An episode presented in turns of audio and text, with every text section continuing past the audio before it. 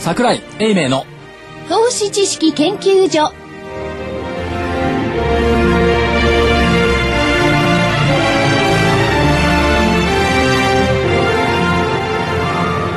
投資知識研究所場外乱闘編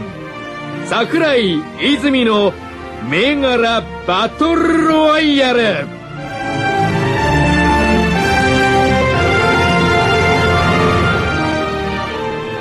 こんにちは投資知識研究所場外乱闘編桜井泉の銘柄バトルロワイヤル今週もやってまいりました今日も戦っていただきたいと思います私はレフリー金内でございます赤コーナーはファンダメンタリスト足で稼ぐ桜井英明さんですいつからファンダメンタリストになったか知りませんが、カタリスト桜井でございます こんにちは本当ですねえー、青コーナーはテクニカルの泉元樹さんですはい、株の学校ワンツースリーの泉です。よろしくお願いしまカメラ学す。校ワンツー代表。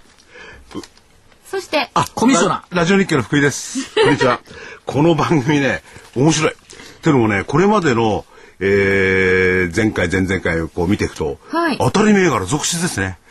結構成績いいですよこれあの、あの、当たり銘柄続出とか結構とかいうその感情的な表現を使ってるんですけれども、確かにすごい確率ですよね。その上昇率、あるいは下落率ともにね、あと面白いのは、一、はい周経ってから上がったりしてる。そんなね、人間急いじゃダメ、先を急 いじゃ。そうです。なんか先週ほら書き込みじゃなくてあのあったじゃないメールで、ええそう。早いのが分かりましたとあの先を行き過ぎてますそう行き過ぎてねるっていただきましいた。や、でもそうあの方はこの番組を聞かれていたんでよすくご理解いただいてる それで、ある銘柄でね、お、お儲けになっちゃった。あるって公務長でしょそう、ある銘柄、お儲けになっちゃった。いいな。本当ですね。そうすると何か送られてくるのではないかなどというところがコミッショナーのちょっと現代的いなやところでございます。送られてきたもの困るのね昔ねあの株式新聞の編集長やってウィークリーの編集長やってる時に、はい送られてきたの、はいすっごい段ボール箱がはい。中に入ってたのが、はいスイカが10個追加10個夏にまたね、千葉千葉いやからだったかないや、あの、この番組を聞いてらっしゃる方、皆さん真面目な方で、本当に送ってきていただいたら困るじゃないですか。どいやういやぞおお気遣いなさらぬよういにや。そうそういうつもりじゃなくてでもね全くでございます。スイカ10個来た時に車内で食べたけど余ったねさすがにあで持って帰るわけにもいかないしねあ、スイカの冷蔵庫にも入んないしね、ええ結構大変だったうん、持って帰れるのは小さいものがいいんですね。違い ます。お気遣いの。すいません。はい。ということで、はえー、まあ先週の復習とそして今週のバトルをまた繰り広げていくわけでございますが、はい。このところの相場は桜井さんどんな感じですか相場はもうここのところずっと言ってるんですが日経平均株価という黄昏症候群候補で構成された指数を見ているとぐたっと腹が立つでしょ黄昏症候群あどこかでさ桜井さんが言うところの黄昏指数があってそう黄昏指数何ですか、里原指数って。いや要するに未来のないねもうもうなんつうの定年延長も終わった段階世代ばっかりの銘柄で構成されているのが日経平均225悲しいいやー、 に225章を買ってらっしゃる方、あるいはそこにお勤めの方からいろんなものがの飛んでくるんじゃないかというような発言ですが。いや昨日の番組だって言ったじゃないですか、はいええもう外人にやらしとけって225なんて、うん、そお前ら225しか買えないだろう。つついにね、怒っちゃってね、番組の中で。うん外人によろしくや日本人は先回りして他の銘柄で儲けようって。外人もやってないんじゃないですかね。いや先物は多少やってますよ先物は。でもなんかひどいのがえっ、と指数の約定率とかいうのが十何パーセントとかになってるってディーラーさんに昨日聞いてきたんですけど、あそうだよはい、なんか店玉っぽいのがいっぱいあってその辺はもうちょっとお取り締まりいただいてもよろしいかなっていう、それやってる、それパッとして引っ張って引っ込めたらそういうことするわけですか。ひどいな、ほら。いやただねそれね店玉という規定がね、確証が取れないと思うね、事故事故前でやってると、委託ならね注文がないの出してんだろうって言えるんだけど、事故でやってるといやこれだって貼っといてはあの入ったら全部買いますからって言われちゃうとね、尻尾つかめない、でもその17%今ね、あのー、レフリーの金内さんからありましたけど、ちょっとひどいんじゃないですか、それは。いやだからそんなものはね、まあまああの相場の分かんない機関投資家とね、はい外人にやらしとけって、相場の分かる我々個人投資家はね、個別銘柄でしょ、まあ、そうでしょね、まあ、それしかないですよ、結論的にはなんね。か戦わずに二人で一緒にニコニコしててそうでしょあーうところで ね、ところで、その、ワン、カップル学校ワン、ツー、スリー代表の泉さんはですね、さっきからニコニコ笑ってるんですよ。それそうですね。今日収録が木曜日なんですけどね、収録。昨日もう下がった。今日も下 がった。いや、よくも、よく儲か ったんで。僕が。あそうなのじゃあ何うなぎでもご馳走してくれあるでしょうね。ちょっと早く帰らないといけないんで。いや、でもその先週の発言、その先々週の発言聞いてますと、その下げに対して先週なんかちょっと下げるかな、下げないかなってニュアンスの発言でしたよね。そう、まあ、先々週は僕ね、あげるって言ってうん、ある。うん。はい。で、えっ、と、買い銘柄で上げちゃいけないのっていう発言があったのは前の前の週。そう前々週、で、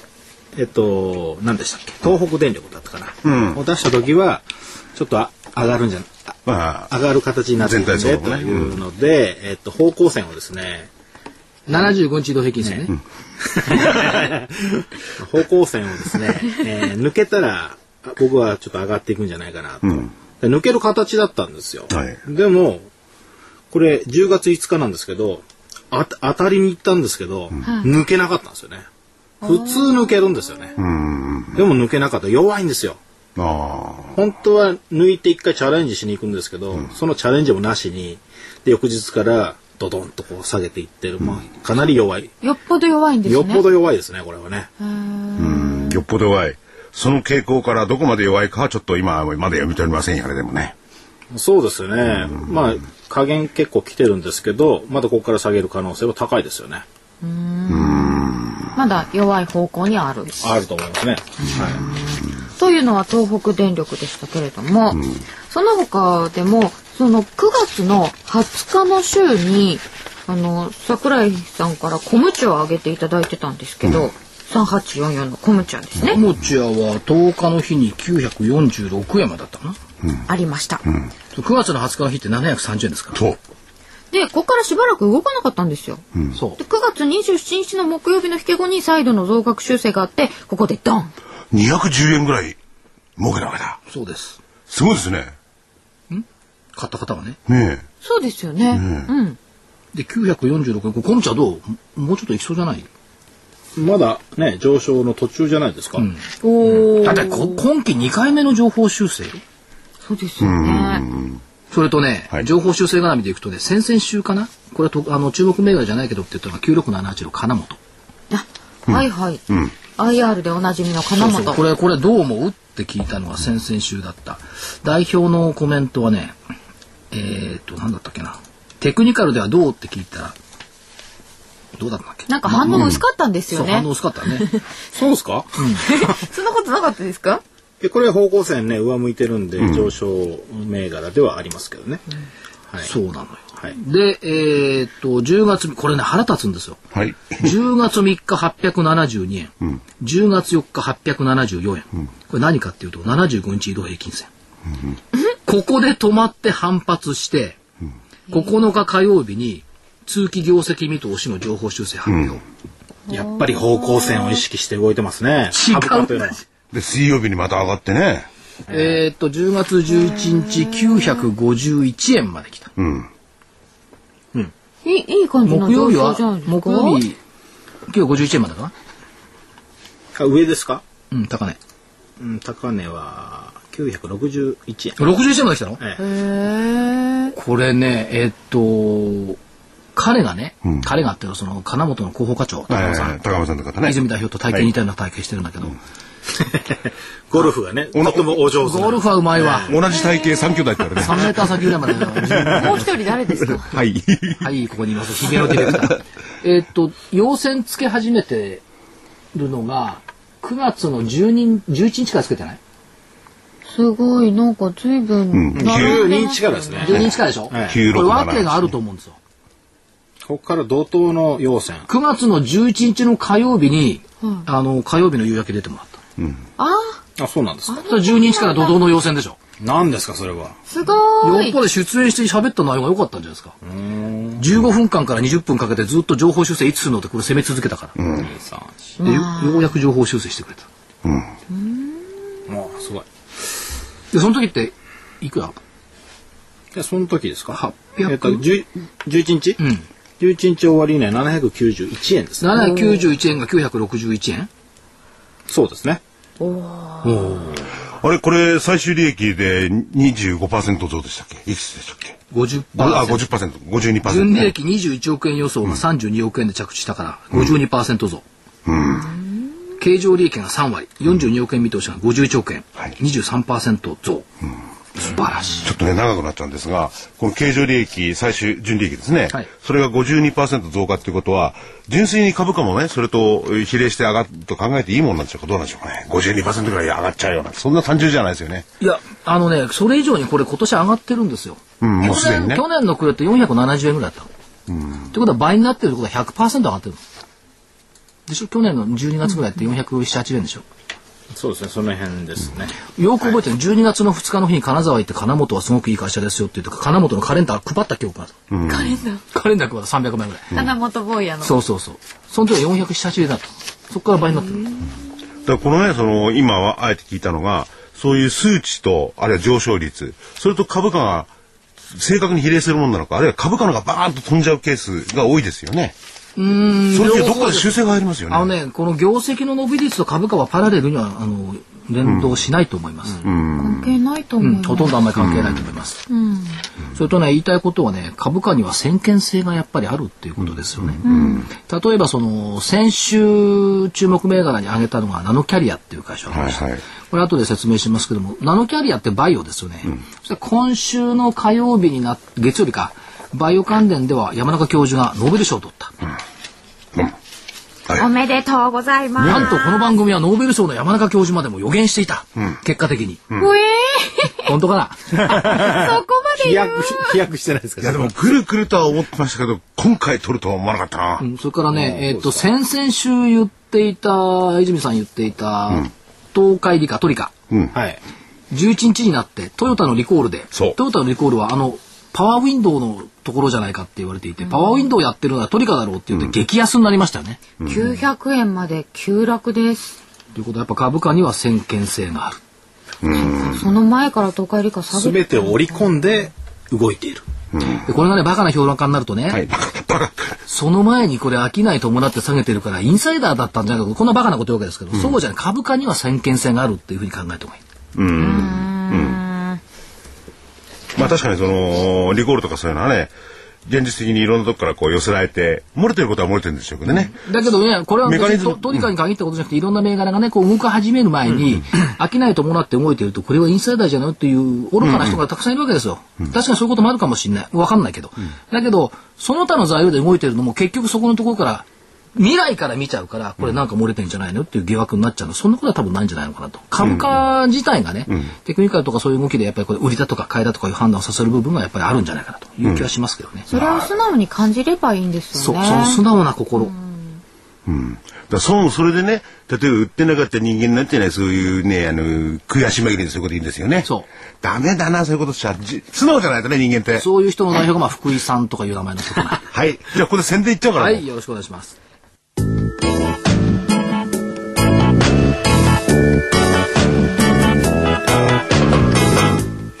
ここでラジオ日経の好評 DVD のお知らせです桜井英明の投資知識研究所 DVD は毎月投資に必要な知識や実際の投資に役立つノウハウをお届けしていますこの DVD は毎月テーマを選び桜井さん自身が実践で学んだ投資に勝てそうなノウハウや内外の投資家の動向さらにアノマリーなどに関しても丁寧に説明しています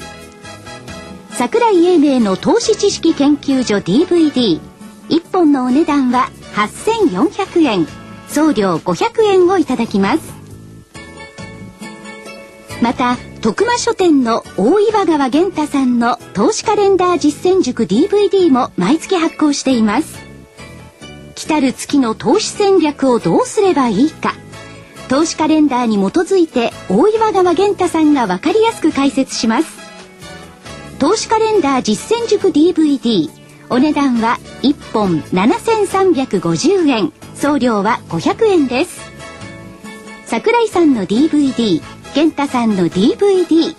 お求めは東京03-3583-8300 03-3583-8300ラジオ日経事業部まで投資知識研究所場外乱闘編桜井泉の銘柄バトルロワイヤルでは先週の結果発表と参りますえ今もノーベル賞まで予言したという話がありましたが赤コーナー桜井さんの銘柄ナノキャリア4571は10月4日木曜日に5万4400円10月11日木曜日終わりは6万2000円高値は6万2800円までありました大きく丸でよろしいのではないでしょうかこれね、微妙なのよね。なんでですか理由はね、 いや、た、確かに上がってるんですよ。はい上がってるけどね、金曜日に放送してるじゃない。うんうんうん金曜日の引き跡は放送して、月曜日に山中教授がノーベル賞を取って、火曜日の朝、会期杯で6万2800円になってるんだよ。うんということは、金月曜日休みでしたからね金曜日でこれ聞いてたとすると、上がってねえじゃねえかっていう格好にねあー、実はなるそうか。謙虚でしょ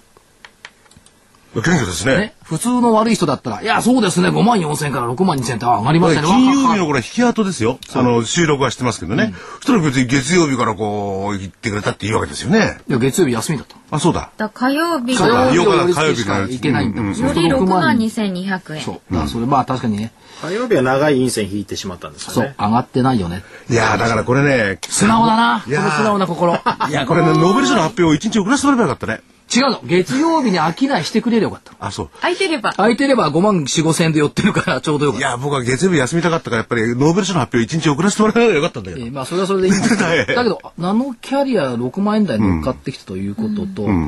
えーっと、これ水曜日かプレスリリース出したのが、あ、うん火曜日だね。分子標的薬ベルケイドの DDS 新薬に関する物質特許を日本国で特許査定を受けました。何言ってるかわかんないんだけど、薬品のボルデゾミフのミセルカ新薬に関する特許を日本で確保できることになった。ということで、従来は困難だったボルデゾミフの持続的かつ自在な血中濃度の放出制御を可能にする。この結果、副作用が軽減される。薬の投与や通院回数の減少を可能とする優れた製剤になることが期待される。あと金曜日にも抗がん薬の国内治験開始っていうのがあって、はいやってます5倍一段高になってました。えかつ、えっ、と、どなたもご存じないと思いますが、えっ、と、ナノキャリアは京都大学 iPS 細胞研究所との共同研究をやってるんです。ど真ん中じゃないですもか。の、まあ、あの、山中教授の研究室は違うんですけども、やってる。その意味では、あながちね、その、ノーベル賞関連じゃなかったということは言えない。ノーベル賞関連でもあった。それからね、もう一つ期待できるのは、えっ、と、ナノキャリアのサイエンティフィックアドバイザー、片岡東大大学院教授。この人もね、ノーベル賞に近いの、実は。っていうのはね、福井さん覚えてね、今年ね、ドイツのフンボルト賞を受賞してるんですよ。あ、あ、なんか言っておっしゃってましたね。ええーそれから、江崎レオナ賞も受賞してるんですえ。あ、そうするとそろそろ近いわ。だから近いうちに、この片岡先生もしねあのー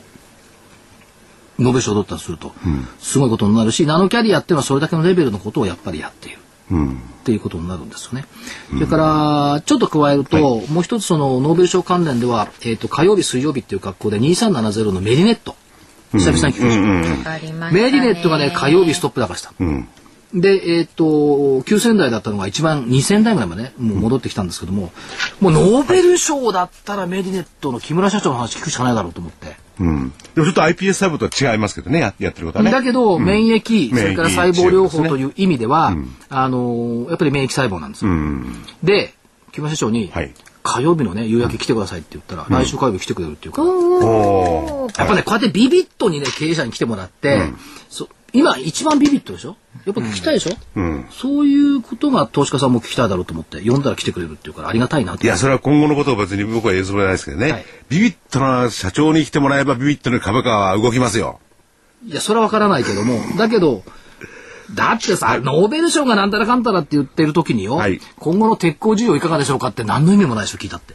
やっぱりタイムリーなところで聞きたいいやで、すでよね。もね、あの、その iPS 細胞そのものの実用化云々とかね、そういうのはまだ先のことなんでね、っていう話だったらはい10年ぐらい先でね。そうするとまだ、いわゆるどこの企業云々がそれによって収益を上げるとかそういう話じゃないわけですもんね。ただね、その山中さんのノーベル賞取ったけど、山中さんのレベルって別に山中山中教授だけが優れてるわけではなくって、ほぼ50歩100歩の水準で各バイオベンチャーって研究やってるわけですよ。だからこれは山中さんってその代表というふうに考えてもいいんじゃないのそれがもう日本の水準で考えたらいいですか、でね、日本の水準で日本が勝てるのはこれも私実は10年ぐらい前から日本の再生医療ってお手伝いしてたことがあったの、文化系の割には、で何やったかっていうと国立のある医学大学の TLO のせ TLO の設立を手伝ってたので当時その大学にも再生医療研究所っていうのがあって、その研究所長さんとよく話をしてた、でけ再生医療研究会なんかやっていてちょうどね京大の教授になったばっかりの山中さんも来て話をしたことがある、まだ何もあのネズミレベルのでやった時ね、でその医大の先生が曰くね日本が医学で勝てるのは再生しかないうん。他の部分はもう特許抑えられちゃってて、なかなか勝ちにくいここだけが日本が勝てる分野だ、そしてその唯一の根拠は再生って盆栽と一緒でしょっていうわけうん。 盆栽盆栽盆栽も木の継ぎ木の継ぎ木とかえ枝から大きな形を作っていくんで再生なんですある意味ではでこの技術を持ってる日本っていうのはやっぱ再生医療勝てるんだよって言っていたのがね、えー、と78年前それをよくね、所長は言うんですけれども、僕ね、今のなんかい い意味が理解できなくてね。で今泉代表が継ぎ木って次。くっつける技術ですよね、まあそれ再生、また別のメカニズムなのかもしれないですけど、まあそういう、そういうことはどうでもいいにして、いいにしろ、まあそういう技術は日本にあるわけですもんね。あるだからこれは勝てる分野なかなかあのバイオって、まあ、あの赤字出しちゃったりとかして株価も上がんなくてこれまで苦労してきたんですけれども、でも赤字出して研究していくのがこういう人たちなので長い目で見たいというところもありますよね。ただね最近ねバイオもちょっと変わってきて、ナノキャリアって売り上げ上げてんの今、あそうなんですようんね。それからね海音バイオなんて黒字でね、海オムバイオ、海音バイオも1500円まで来ましたけどもね、だからそういうところってやっぱり秋ははバイオの時代っていうこともありますけど、結構バイオの銘柄上げてきてますけどもやっぱりこのノーベル賞で結実したなという感じで、いやだからね今も彼女さん言いましたけれどもアメリカなんていうのはこのバイオあのなんだあバイオっていうかその医療っていうか一時期すごい会社ができましたね数がね、ほとんどが潰れちゃったんだからそう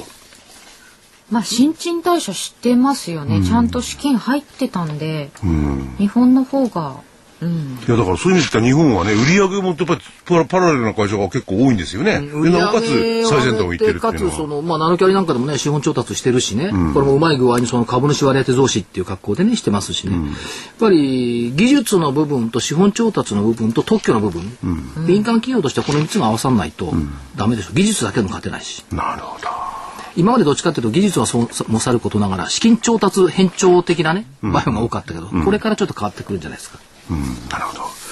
では続いてはいえー、青コーナーから東芝6502を上げていただきました、はいえー10月4日は267円で10月11日254円となりました、えー安値は248円までありました、えー結構下がりましたまるでそれもあるでしょうね、よろしいと思いますしかも先週木曜日で終わりでしょうって代表したけどその通りになった形がしたって言ってたもんねそうですね、理由ははい形形だ形がしたそうですね、まあ、よくわかりますそのその理由 付け形がしたでしょとにかくこれ10日の日の下げが結構きつかったですよね、そうですね、まあ東芝もどっちかっていうと黄昏症候群の銘柄の一つでしょう。と思いますけどね。楽しいえー両者一勝ずつで一つですかって言ったらちらっと名前だけ挙げていただいた銘柄が参考銘柄が先週あったんです、えー赤コーナーからたくま6013ですこれも大したことなかったね。409円から411円だもんね。その後そうですね400円割れてるもんね。いやだからここほら結果は急がないといいですからねでもねこれはもうちょっと様子見た方がいいねです様か子見ていっていいと思いますけどもね。はい、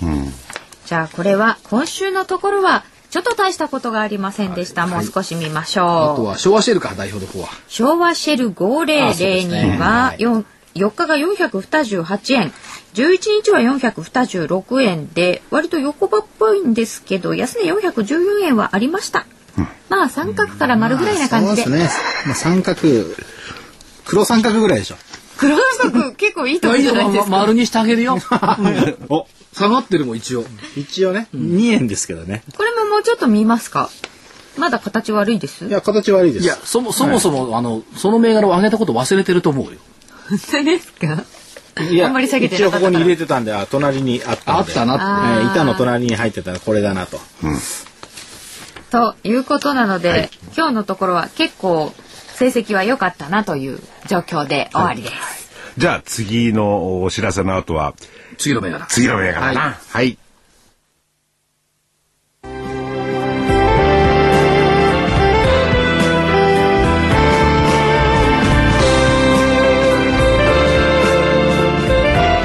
エクラフチュール W サマープレゼントキャンペーン先端医薬品開発のナノキャリアが東京大学と共同で作り出した新しいタイプの美容液エクラフチュール W7 月から9月末までの3ヶ月間限定でお求めいただいた皆様の中から毎月抽選で50名様にもう1本プレゼントさらに期間内にお求めいただいた皆様全員に1000円相当のサンプルを2本差し上げますそれだけではありません期間中は送料無料です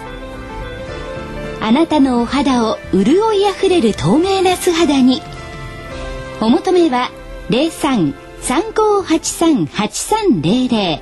ラジオ日経事業部までなお8日間以内の未開封商品のご返品には応じます返品費用はお客様のご負担とさせていただきます投資知識研究所場外乱闘編桜井泉の銘柄バトルロワイヤルではではいよいよ本日のタイトルマッチです。今日の銘柄は何でしょうか今日はね、たくさんいきますよ。お、えーっと、最初にね、7730マニー。 7730のマニー。これは東証一部に9月5日に上がってきたばかりの会社なんですけども、やってることはね、手術手術用の縫う針。手術用の針。針。まあ、釣り針みたいな針をね。うん。それから、眼科用のナイフ。それから、歯、歯科用の治療器。これをやっているんですけども、非常に業績は堅調な展開をしてきてます。で、マニーっていう社名は、マンアイ。お、人と愛。まあ本当はね、あの、松谷さんっていう社長さんで松谷製作所だったんですけ ど、外国人が松谷って言えないから、ま、マニー。マンプラス愛。人々と私。私か。そっちの愛です。うん、愛ってラブじゃなくて愛ね。それそのものの愛。で、えーっと、ミャンマーとかベトナム、この辺りでの生産拠点を非常に拡大してる。ということで、ミャンマーは、これすごいですよ。13年間もうずっと進出。13年前から。最近になって流行ってるみたいですけど、ここは違う早いんですねという。ことはね、13年間進出してるっていうことは、軍事政権のアウン・サン・ウスー・チーさん、スー・チーさんか。そう。彼女が、この軍事政権でこう何、こう密閉されてる間も工場はちゃんと13年間なんでやっていた。しかも何がすごいかっていうと、この工場は都心部に置かないで、あの、車とかで1時間以上離れたもう郊外の田舎に置いてある。へーそしてそこでやってることは全ての使う言葉は日本語。お世界基準を日本語にしようと。でなんであの、都市から離れてるかっていうと人がね、この日本語の出来で育てた技術者を引き抜かないためにおーっていうことをやってるそれから、えっとここの戦略が明確で、医療機器以外は扱わないうん。ということは、ミャンマーは医療水準が上がってる関係ないミャンマーで作ってるだけあ、ミャンマーで作ってるだけ。なんか変な多角化しないってことそうですね。本業から逸脱しないいや、でもこれ、すごい技術だと思うんですよね。その針にしてもね、縫い針。縫い針っていうのかな。日本一日節本世こう界世界レベルのでそれこそナイフとかね、はいえーいろんな機器。これは作る手作りとかそういうのがあるわけでし手ょ。作りということだったら、その、今までの人たちにすごいこの研修をしたわけですよね。してるあそそれで2番目がね、世界一の品質以外は目指さないナンバーツーじゃなくてバーワンがいナンバーワンだ。3番目。はい従って、製品寿命の短い製品を扱わない。ナンバーワンだからずっと製品寿命が長い。儲かんなそうですけどね。だから、あのね、利益率はね、そう高くはないんです。だけど着実に伸びていでる。も、手術用の針針って一回使ったら、もう終了でしょ。そう。あ、そうか。で、かつ、えーっと、ニッチな市場、年間で5000億円程度以下の市場以外は参入しない。なんかないないですね。なるほど。うちがやらないことって言ってるの。あーというよりも他のところはやってこないから独壇場になりますよね。で、これ守ってることで、もうとにかく世界トップ。で、そのミャンマーのね、人たちにこういろいろ技術を教え込んでるじゃないですか。で、ミャンマーのそこの現地の従業員なんて言ってるかっていうと、この、日本のね、マニっていう会社はとっても好きだ。なぜならば、きっちりとちゃんといろんな技術を教えてくれる。ここがポイントなんですよ、海外進出の。重要なことも何でも、日本語で教えて、日本語喋れるようになっちゃってるのもみんな。だから今日本に来たとすぐ現実に役に立っちゃう。なるほど。そこまでのレベルの教育をやっているっていう、そういう意味でね、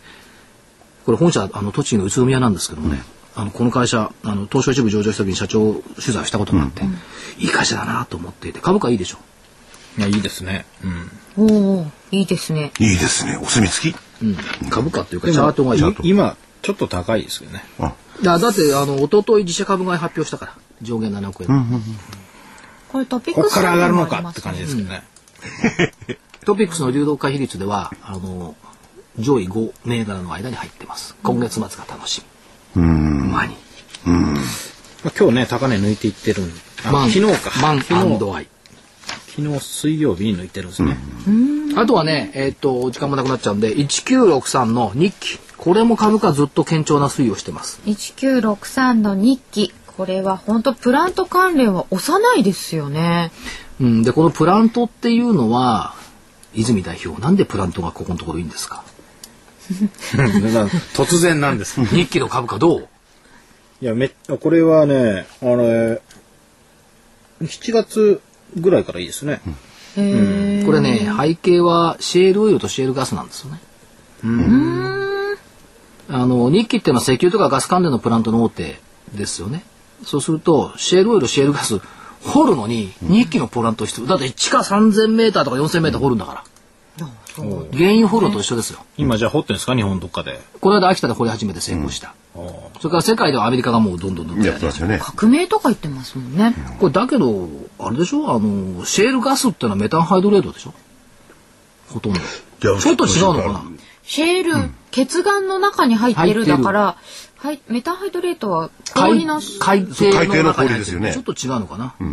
でもプラントやってるという意味ではこれやっぱりシェールオイルシェールガスこれはアメリカの国策にもなってきてるし、日本もこれでいっちゃおうか尖閣の下ではたくさんあるともんねそう日本も埋蔵量がかなりあるらしいですよそうそうね。ですよね。だから争うんですよいねや、し尖閣の時はただわからないらしいですよね。言ってるだけで。うんでもそのこの前やった秋田でしたっけ。そうあれはあのあ明のらかそにの技術っていうのはすごいらしいですよね。あの掘り出しす吸い上げ技術っていうのかな。おーだからこのじわじわの日記って日記って何よって普通思うじゃないですか、飴じゃねえんだよみたいな ね いやだけどだ日記の雨嫌いだからこれねもともとの社名してる日記の日本揮発油だよね揮発油あ、その木なのか。そうですよね。そう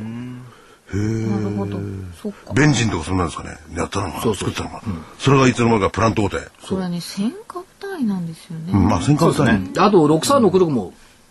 動きとしてはいいでしょ日記と同じプラントという意味では六三六六。だったと思うちち千代高千港代犬建設、まあ千代か。千代犬もいい動きしてない千代犬千代高港建設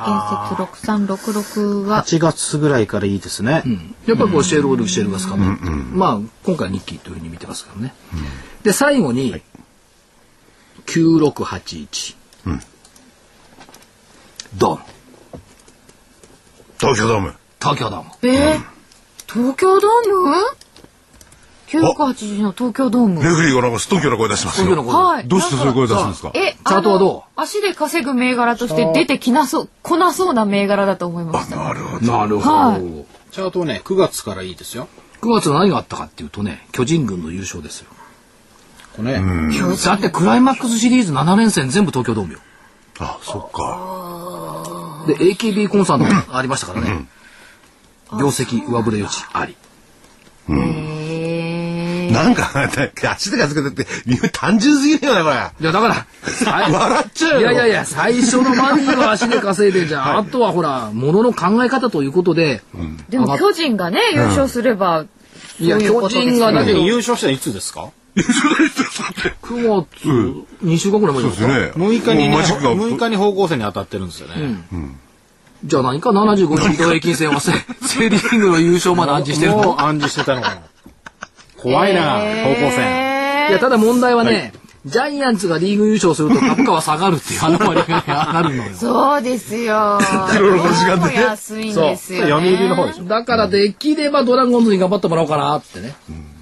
ドラゴンズだと大丈夫なんですか？うんドラ、だつうか、巨人ばっかり優勝してるからあ、そうかそうドラゴンズとツバメ、ヤクルトだったら多分大丈夫じゃないあああ、それは例があんまり。ええ、例がないから。あということまあで、以上3銘柄。はい、マニー7730日記1963東京ドーム9681でいただきました。では、泉代表の方はいかがでしょうか？はい。まあ、桜井さん3銘柄。いや、別に何銘柄でもいいですよ。5銘柄でも10銘柄でも構いませんよ。1銘柄でも。うん出してこられたんでい、や、これっていうやあ。いやいつ。や、本命は DVD の方に撮っといていただければ。無理やり、無理やりじゃないです けど、えー、5711、三菱マテリア。あ、これはもう完璧な黄昏。黄昏。横浜黄昏銘柄だね、これ。意見、意これで見もがあったわ直けですか近良かったんですよ。直近よ良かったのが、えー、まあ今日、木曜日に方向線割れてきて、もうちょい下がるかなと。まあ怒涛の作業はないにしても、もうちょい下がるかな。これ昔なんだっけ三菱火星と三菱ガス化学だったっけなんかそうですよね。それで、でもそれ昔は、まあそういう発祥ですけ三ど。菱火星の頃は良かったね。でもこのマテリアルだってね要するにほら希少金属レアメタルですか、うわ今だってテーマとしてあるわけでしょそれでうんあの今年の頭とかなんか来てたじゃないですかいやだからそんなんすぐにやダメなんですよ全部一緒にしちゃったから薄まっちゃうのよ。あればあだからバイオっつったら昔三菱火星よね、完璧に。あ研究所は。ね、今やっぱりアルミの価格が下がってるとかいうのが結構大きいんじゃないであすか。なるほど理論的だ理論的だ。レフリーがすごいでも指揮法見てますよ。 いやちゃ確んと認のたアめンにチョコがあります。そうそうはい。で5 5711の売りね。売りですね。はい。空売りあ銘、柄。確認もせずになんか売りのつもりでいました。なんてことでしょうか。はい、三菱マテリアル。はい。一個ですか。えっと、出した方がいいですかね。いや、いいよ、1個で。いいですか一個無で。無理やりにひない出してもろくなことないから。そうです。じゃあ、とりあえず、一個にしとこうかな。あ、じゃあ、はい。そんなにボンボン売り銘柄はないんだ、今週は。てかもう下がりましたからね。結構。そろそろいい感じですか。そろそろ反発食ら う。食らう食らう。そうね食。らうっていう。僕、今日全部、実は利益確定したんですよ。木ご曜日自分にで売っね。てた銘柄は買い戻した。えでもだいぶ儲かったので、ホクホク買い戻された。え。そういうことですね。なあええ。いやじゃあこれからは上がる方にこうまあ張るっていうんですかいや、戻りを待ってまた売ると。あ土点ではないんですね。 2点はね、やんないんですよね。上がる銘柄あんまりよくわかんないんですよね。それはやっぱり性質なんですか ね。じゃあちょっと下手くそな外国人の手口でも見てみましょうか。外国人手口あんま出ないでしょどれが学人だってわかんないですけどねあ外資系の手口う。んまあ外資系ね私のところに毎日来てるんで、えっ、と、じゃあご参考までに11日木曜日。 11日の木曜日は。か売ってるのはね、2914の JT。今日下げてた。外資系がですねうん。昨日か。今日もさんでした JT。今日は木曜日ね収録なんですそうですね、はい下がってるね。それから、6954ファナック。それから、9984のソフトバンク。これでちょっと戻したかな。それから、上でいくとね、675%ソニー。黄でじゃ昏図あですねじゃあ買っ。てる買ってるとさ観測されてる銘柄ね、4063新越化学うーん。上がってたでしょこれスイス系の買いね、それから6301小松これもき昨日水曜日から戻ちょしってましたとあれねですね、あとは6594日本電産これはどうなってるかわかんないけど、大阪日本電産。うん、そういう手口が観測されてますね。これが10日の水曜日になると、えーっと、売り観測が6996の日コン、これはきつかった。それから7203のトヨタ、前の日に。それから、8267のイオン。6367のダイキン。で、買い銘柄でいくと、ここ出てくるんですよ。1963の日記。うん。 2432の DNA。それから、9042の阪神阪急。それから、9504中国電力。これが水曜日。で、ここから。このデータね、実はあんまないんですよね。誰も持ってないでしょ。見たことないでしょ。それどこに出てるんですかない。ない。ない。これは全部桜井さんのメールマガに出てるんですか出さない。で、この番組でだけ言ってんの。ここだけ。ここだけで。あすごいバリューじゃないですか。これボリュームあるでしょどっから送ってくるんですか秘密。でもこれもあくまでも、あの、推計というか、まあそんな、そのぐらいだろうなって感じで出してるわあけでのすね。ね、マーケットってうんアウトサイダーとインサイダーがいるんですよ。はいはい。で、多くの人はアウトサイダーなんですよ。はい。だから我々の世界ってインサイドの世界なんですよ。そうすると、タイトル変わっても、みんな仲間だから、情報って結構共有できる部分がある。はい。そういう中で、いろんな情報が交錯することがある。なるほ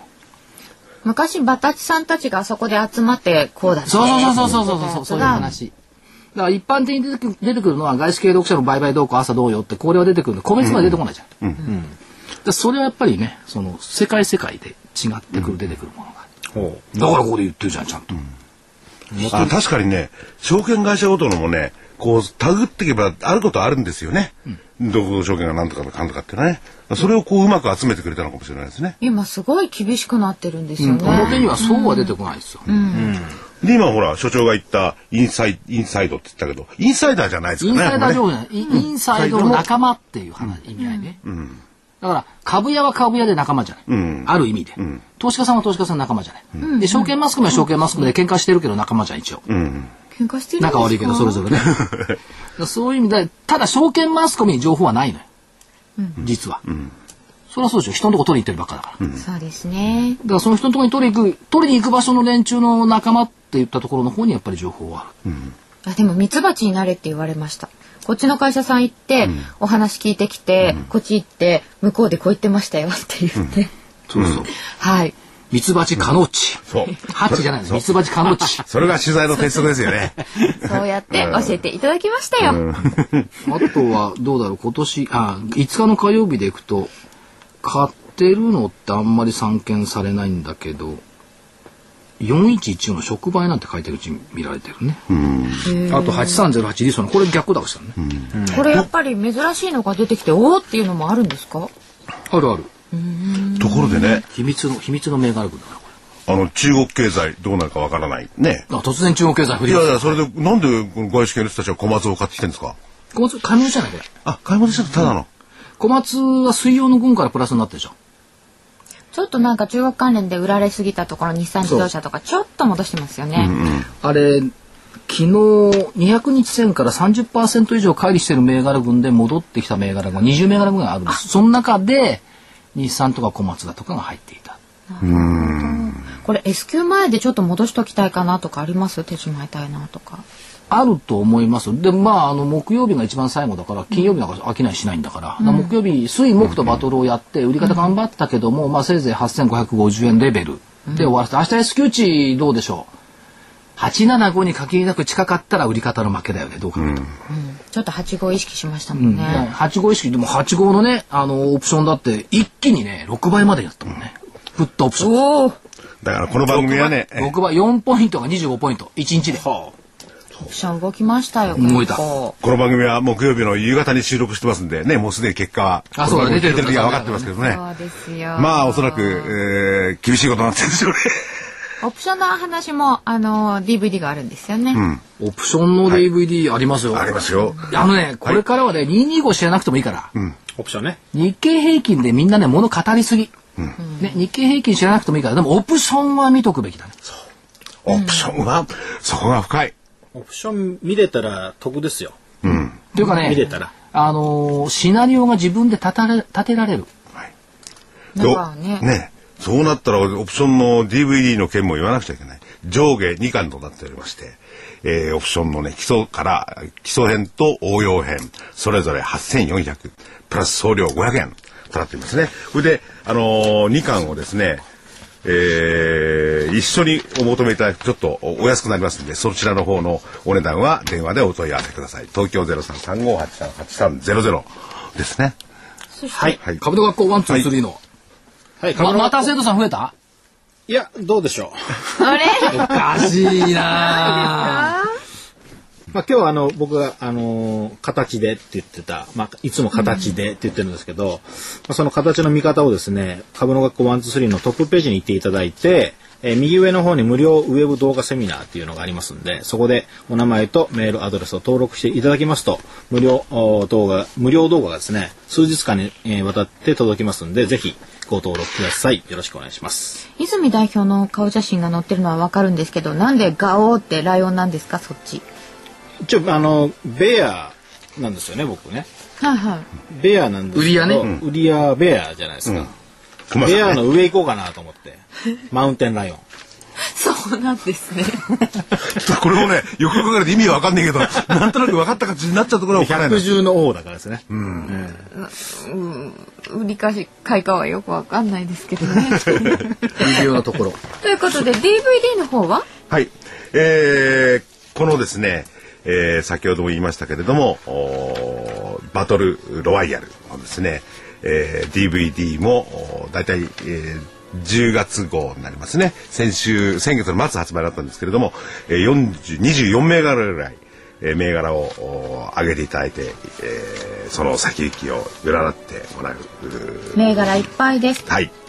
で、えー価格の方が8400円です。送料500円。こちらのお求めは東京0335838300です。このね、なかなか DVD やっぱり、あの、ここでは絶対言わない銘柄をですね、お二人に厳選してもらってますんでね。ここの銘柄も面白いですが、はいこちらもたくさんありますところで話があるんですけれども、あの、ワン、ツー、スリーのとこでは、はい売りばっかり教えてくれるんですか、方法は。いや、あんなのねの、もちろん買いも、あの、やりますしね。あの、両サイドやっぱり見れるようになるっていうのが一番大事なんあ、で今す度け両ど、サイドですね。うん。やっぱり固定観念として株は買うものってあるじゃないですか。だから空売りをちょっと強めにやることによってですね、まあ折り曲げたこう、折り目が戻るみたいな感じで、ちょっと売りにバイアスかけて真ん中ぐら いなそうですね。になるのが一番いい見方ですね。ただ僕は売りばっかりやってますと。さて桜井さん来週以降どうですかね、まあ、10月悪魔が潜む月と言ってますけども、まあ、15日新月、30日満満月月。 15新月この辺りで多少の変化はあるんではないでしょうかという気がしています。 足で稼げって言われて、新月は満月だって言われいやいるやいやと、ガクッときちゃうあんでのすよね、足で稼ぐってさ、 最後ね、これだけはお伝えしていきたい。はい企業には必ず伝えたいメッセージがある。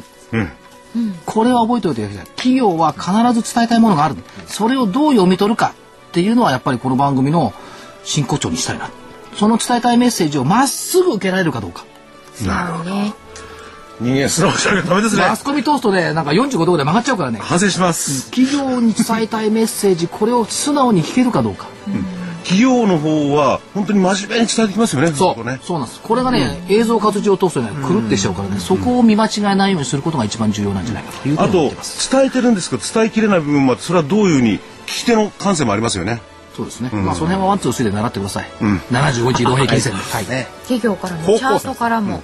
素直に受け取りたいと思います、はい。はい。銘柄バトルこの辺で来週もお楽しみにさよなら。さよなら。